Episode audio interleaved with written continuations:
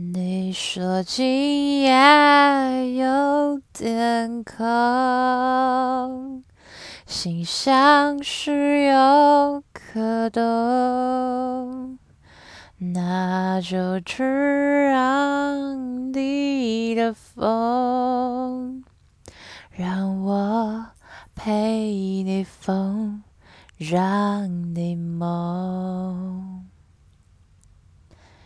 写完，我是阿紫，沉溺在情色文学与欲望里，道德沦丧的女人。今天想跟大家来聊聊，号称是韩国版《色戒》的这部电影《人间中毒》。他在讲述一个从越战归来的战争英雄男主角，他是如何迷恋，然后勾搭。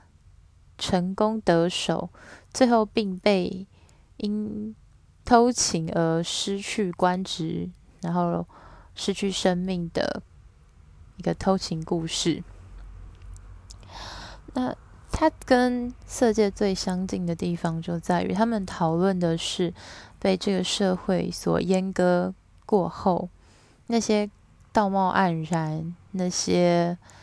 嗯，只能在可以在白天讨论的东西，所以那些潜藏的欲望、压抑、追求与渴求，就全全通通的被扼杀在午夜梦回时，甚至是因此而无法好好好好睡觉。那男主呢？他出轨的对象是他部下的老婆。其实你会发现，我在我的作品里面谈论了非常非常多的偷情，这是因为在戏剧作品的表现，它通常会反映那个文化里面所缺乏的东西，所以日剧或韩剧的男主角们才会非常的又帅又高，然后人又体贴、贴心宠老婆啊，因为实际上他们就是该死的大男人。那我们。通常都会在戏剧里面寻求一些生活中找不到的，比如说警察很会办案啊，或者是呃正义得到伸张，但常常这些东西在真实的生活中是难以满足。同理，你说哎没有没有啊，可是我们很常看到社会新闻一堆偷情啊，这两个层面，第一个层面是。因为我平常生活、日常生活满足不了，所以我自己去出轨。我要满足我的先生、我的太太无法给我的东西，我的伴侣无法给我的，所以我要去找别的人来满足我内在的缺乏。另外一种是，我也很想要去满足内在缺乏，但我无法承担，或者是我不愿意放弃现在稳定的这个生活伴侣，AKA 老婆、先生、男女朋友。跟你愿意跟你共同付房贷的那个人，所以他不想要承担这些东西，或者是他也没有强烈的欲望，真的要去做这件事情，只是偶尔在心底有一个小小的声音会想说：啊，好想要去找别的人大炮，好想跟别的人谈恋爱，所以他就会透过这些累积潜藏小小的声音汇整起来，就变成一个巨大的欲望出口，所以才会有万年不败的。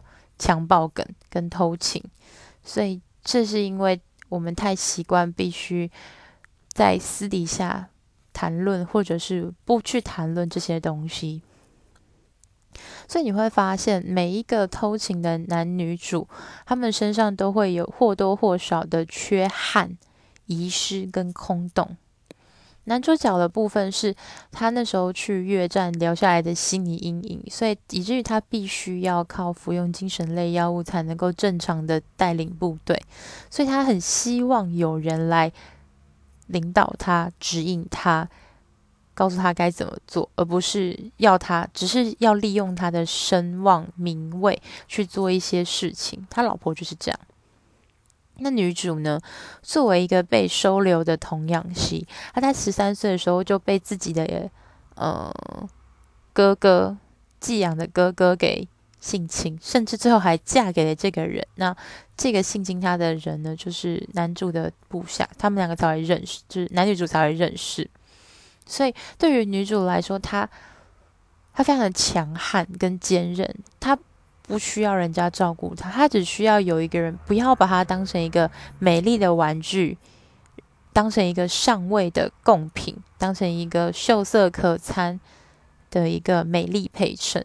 他希望有人真实的在乎他，照顾他，因为即使是他呃的养母一直觉得很愧对，愧对女主把她嫁给一个混蛋，但当那个混蛋他发生问题的时候，他还是毅然决然要帮助这个混蛋，而不是他一直说很愧对的这个养女。所以你就会发现，女主她的生活很缺乏任何人的救助，可她也不需要别人来拯救她，她只需要有一个人把她对待像个人。所以当男主这样子的人出现以后，他们两个就干柴碰上烈火。那在这部片里面，他呃心爱的场面大概有三场，但我觉得非常的漂亮，而且几乎都是在下雨这种阴郁的天气进行的。那我自己也很，我自己喜欢在两个时间点做爱。第一个是下午，第二个是下雨。午后是天光正好，然后做完之后还有很多时间可以做事。那下雨的好处就在于，雨湿漉漉的声音其实会稍稍的掩盖做爱发出来的任何的喘息、碰撞跟拍打。而且在下雨的时候，不知道为什么欲望总是特别容易被 turn on。而且下雨就像是一种开关，会把人内心最脆弱、柔软的部分展现出来。所以两个寂寞的人，然后互相需要被填满的人，就在男主的军用吉普上面开始他们第一次的偷情。那这个画面拍摄的非常的唯美，就是你可以看到女主就是就是一开始娇羞的躲在角落，然后后来被男主抱起来，然后把衣服全部往上推，然后露出她漂亮挺翘的胸部，然后随着她就是在男主身下上上下下的，就是一呃摆动的时候，男主胸前的那个军人的铁牌发出铃铃的声音，所以他们做爱的画面就是雨声。娇喘，男主的铁牌，然后还有那些克制不住往旁边去扶着窗户啪动的撞击声，是特别特别勾引人的心境。所以男主在后面下雨天开会的时候，都会想起那一个雨天里，在那一辆军用吉普里面低吟娇喘的女主的身形与声音，以至于他看到所有部下的。脸不停地动着的嘴巴，但是声音都是出现女主迷人的、迷人的呃喘息。这这部部分真的拍得非常漂亮，非常大家建议大家可以去看。后面还有一次是男主他支开了自己的老婆，女主的老公，然后他们两个人在男主家里的主卧床上面开始了一场翻云覆雨的热恋。哦，对，热烈的情爱。就是这几个片段，我都觉得拍摄得非常漂亮，也都是那种阴雨绵绵的天气，所以这告诉我们，就是下雨天很容易做爱是很合理的。那这个故事的结尾其实没有一个很好的结局，因为他们互相，女主是比较清醒的对象，那他这这里跟色戒最不一样的地方是，其实我们不太知道。色戒的男主易先生，他的心理活动是非常非常的少。我们大部分都关注在女主的那种心路历程，起起伏伏，从一个间谍变成嗯、爱上对方的双面间谍这样。但在人间中毒里面，你会发现。男女主内心刻画是差不多，但更加的偏向男主，他会更加展现出男人那种被这个社会要求要强悍、勇敢，必须要忍耐，要做一个丈夫的责任，作为一个长官的责任，作为一个军人的责任，作为一个男人的责任。你就会发现他不停地在这些东西里面绕圈、绕圈、绕圈，然后就变成一个死胡同，绕不出来。所以最后他太想要跟女主在一起了。他喝了大醉之后，他跑到大家的聚餐里面闹，然后最后他就失去了他这份工作，被派往越南。但他也没有就是越南就是当军人，而是呃变成一个像游击，嗯，游击人手是吗？对，然后后来就因为一些原因，就意外的死掉之后，他的他还保留着跟女主最后的一张合照，然后就是这张合照就是被这些士兵送回到女主的手上，然后女主就大哭，就是那些没有被填满的欲望，当它一旦被填满的时候，你并不会因此而得到快乐。这也是我一直在跟大家说。不要去追求，就是那些好像对你很贴心啊，然后送你回家，然后给你打完炮送你回家的男人、女人，那些都不是真实的。那 it just try to be nice，那 it is not real。它只是一个绅士的行为，但不代表你是他的公主或是王子。它只是一种呃暂时性的填满。所以，如果你发现你有一个渴求跟那个欲望的时候，你可以去填满它，但是你要知道，如果它是一个深层的渴求，它是无法因为你找到一个人来填补你之后就结束的。所以最重要的核心还是你要了解自己到底需要的是什么，就是，所以不然你的人生就会走向跟男主一样，就是毁灭的道路。那那这就是今天的故事，希望你会喜欢这一个电影。那最后问题就是，今天有一个小小的问题就是。欢迎到 IG 的限动来告诉我你最喜欢的做爱地点。那收听一段广告，我马上回来挑选地点的重要性。噔噔噔噔，欢迎回到阿紫的伪工商时间。今天呢，要跟大家来分享的是我前一阵子跟呃无性不谈的茶还有鱼团购的一项商品。是 Iroha 的小雪姬，那呃，Iroha 它是 Tenga，就是那很有名做飞机杯的日本品牌下面的一个女性用品。那呃，Iroha 作为一呃，应该说小雪姬作为一个跳蛋来说，我觉得它造型非常的可爱，而且它的材质跟我以往用过的。情趣用品是完全不一样，因为虽然都是细胶包覆面，但是不会到那么柔软，它就很像是那种舒压玩具的软软一样，所以就是然后一机多用，就是你大家呃，就是你在上课的时候、上班的时候，觉得说诶需要一点。哎，心情的慰藉的时候还不能把它伸进去，那你就用手上揉捏它，它的触感非常舒服，所以很适合男生在做前戏的时候，可以用来开一个最轻的震动，然后去抚触过对方的脖子、锁骨、乳头、乳晕周围、小腹、大腿，好，当然最重要的它的功能，刺激阴蒂。那前面的小圆端，它是一个呃有点葫芦状。所以像小雪人，上面小，下面大嘛。那小的部分呢，它是可以伸进去，然后它有左右两颗按键可以调整你的频率。我觉得这个非常棒，因为像双头蛇或者是小怪兽，他们就是一个按钮。所以你如果你喜欢第三个，啊，不然你调到第四个，你就要全部按完十个变频之后再回来。所以它的这个是比较人性的。那我会推荐给就是你可能呃还没有。嗯，情绪玩具，或是你不太敢用侵入式的，像小怪兽或者是双头蛇这种，它会放到身体里面的，那我就会建议你可以试试看这个小雪姬，因为它的虽然它可以放入你的阴道口内，但是呃不会到非常深，也不会有那种刺激感或者是肿胀感，所以它是非常适合就是大玩特玩的部分。而且它的震度也非常的够，并且非常安静。像我自己可能真的太常用双头蛇，所以它现在开吸吮器的那个按钮的时候，它已经会发出很大声那个嗯啊马达的声音。所以如果你就是要在电爱的时候偷偷拿出来，会被对方听到，有点小尴尬，或者是说会有别人听，就是你想带出去的话，可能会被别人听到。那嗯，小雪姬是没有这个问题的，所以我非常推荐给就是想要尝试的男生跟女生。希望你会喜欢今天的推荐。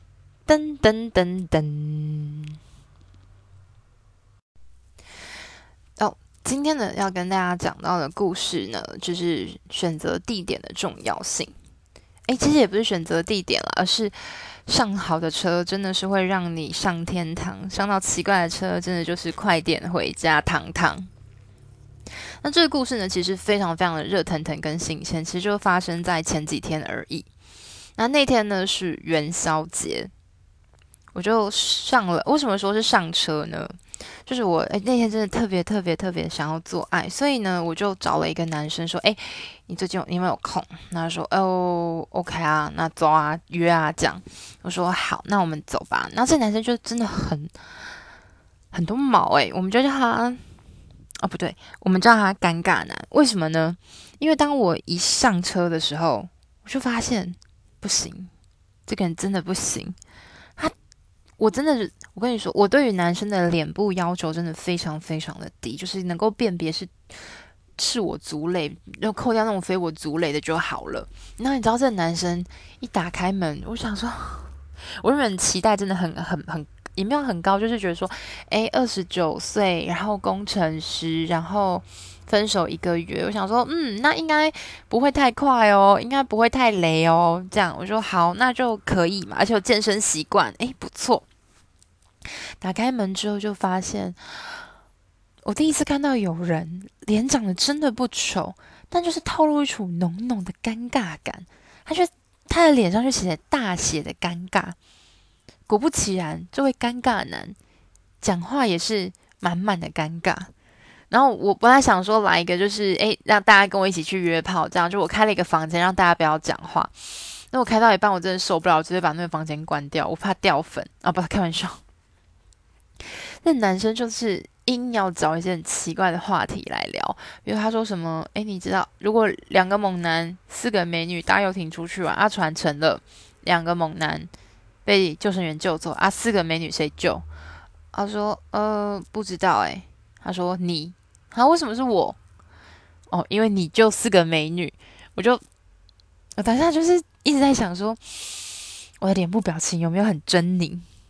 对，那但是我我很诚实的直接跟他讲说，哦，这个就是一个烂笑话，我不喜欢。所以他又再讲了一个，他就问我说，诶，你会把 A 到 Z 念完吗？我说，呃，会。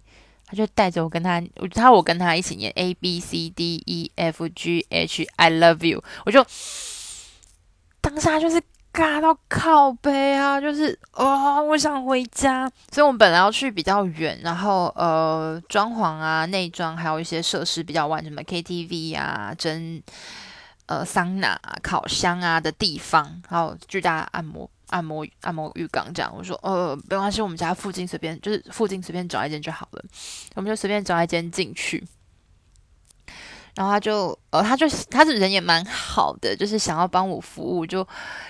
我就想说，哦，好啊，那可以啊，我就躺下来，然后，好来，衣服不会脱，前扣内衣不会脱，然后那个就是，就那个嘴巴技巧真的就是，哦，你想把他掐死，你知道，就是没有感觉，对，然后他要摸，呃，还要摸我的阴蒂的时候，或是要要摸阴道的时候，完全的抓不到位置，所以我就说，换我来。然后就进入我一贯的做爱流程嘛，就是、我不想跟他接吻，所以就没有接吻的 part。然后我们就耳朵、耳后、脖子、锁骨，然后一路亲到他的乳头。哦，他的乳头也是很敏感的类型。然后再到他的小腹周围打圈。然后脱裤子的时候，那个太滑，然后直接全部脱掉。不然我很喜欢，就是只要先脱下剩下内裤。然后，因为我真的很急，很想回家，所以我就很快速的，就是帮他口交，就是他就很舒服啊。然后就嗯嗯，那我看了那个大小，我就知道，嗯，今晚就是角逐金球奖或金像奖喽。哎，最佳那个假高潮天后这样。然后就是一开始女上的时候，其实也是有感觉，可是那个感觉就是有一种很神秘的。它就是只会在顶点那个地方刺激到你。那你说那那那整根呢？哦，没有感觉，就是感觉好像那整根都消失，只有那个点在撞击比里面比较深的地方的敏感点。所以好好训练女上技巧，还是可以带来自己一些高潮的保障。这边推诚挚的推荐给所有的呃女性小学徒，然后一定要好好锁定我的我接下来要开的新的。呃，新的系列节目，然后他在讲就是一些比较详尽的女上技巧，或者是口交技巧。那男生当然有指交啊，或者是男生的口交技巧。对，然后就我让我就想掐死，就是我第一次跟人家做爱会有这种感觉，就是只有顶端可以感觉到，其他部分我怎么夹都夹不太到。我就会想说，嗯，是怎样？你的蔡先生把我弄松了？我想说也不是啊，他表现出一副很紧很爽的样子啊。所以，然后他就呃换他在上面嘛。我真的不夸张，我遇过性技差的，我没有遇过性技差的这么有特色的，你知道吗？他不是不会动，他是动了之后，我可以在穴口有感觉，可是在里面深处是没有任何的。知觉的，我就很想知道是怎样，我的阴道坏掉了吗？为什么我不能感觉到他的阴茎？对，然后而且他的那个就是技巧的稳定度很差，有时候诶到位置，那有时候又没有，所以我只好用身体去固定它，然后他又挣脱，我就觉得干三小啊，不要帮忙，我就躺着，然后他后面一直想把我拉起来，然后发现 他发现自己没力拉不起来，我就好吧，没关系，我自己，我就说那不然不要做了，因为我真的没有兴致，真的兴致非常的不高。然后前一秒还在跟我朋友聊天，就是我对他一点欲望都没有，我应该回家的，我不应该来的，就是非常的懊悔。到后面他就，那我就趴着嘛，然后他就就从后面要进了，他就让我坐后背室，这就是我最不能理解的一点。我第一次后备室应该是一个很常见，然后大家都会很舒服的地方，因为通常男生都是偏直或上翘嘛，所以如果后备室它比较能够顶到就是那个敏感的神经丛，对吧？而且就是因为女生趴着之后去腿夹起来会比较紧，对吧？而且屁股也比较好夹，对吧？应该会很有 feel 吧，很爽吧？我第一次跟人家做后背式，没有感觉。我就想说，嗯，可能是他刚刚拔出来的时候有点软掉，然后他可能还在适应，然后等到我这样刚想完，他就呃射了。我想说，哇哦，哇哦，好，那这前后的时间过了多久呢？五分钟。真的就是五分钟，就是我就嗯，还好我坚持要离我家近一点，我就不用在车上听他讲那些废话了。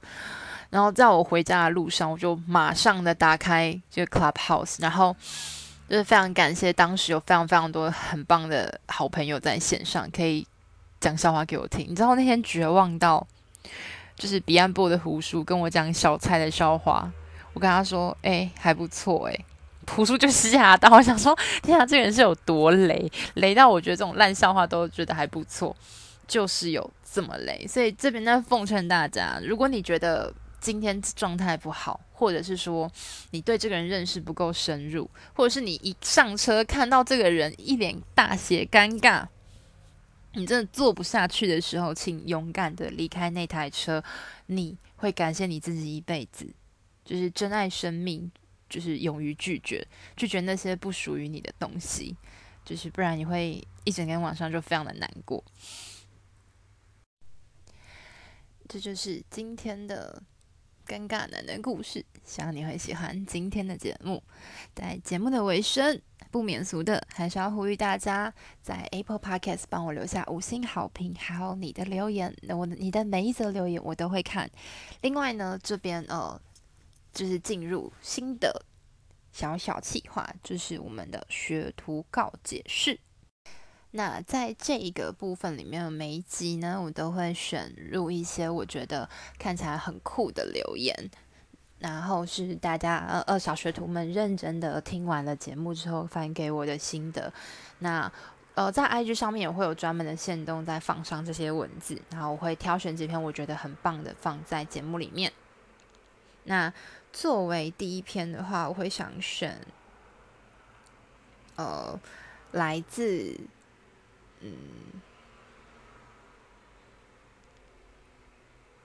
我选了一个非常契合今天主题的一个留，呃，一个告解书，他就在前面就写着告解书。一个迷茫在社会中的人，因为走进了 Clubhouse，听见了阿紫的 Podcast。平常的我是一个站在能力比他人还好，被人认为一个高高在上的上位者。但是我想要一个人能够指责我、能骂我的人。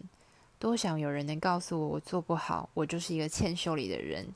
但是为什么大家都喜欢说我做的很好，把我捧得高高的？直到有一天，我听到阿紫的 S 之魂，我就想被这样的女王踩在脚下，为这样的人服务，做我一切所能。谢谢阿紫，给我一个呃有这样一个能够满足自我的管道，就是，所以我真的觉得我的粉丝都应该都是臭 M。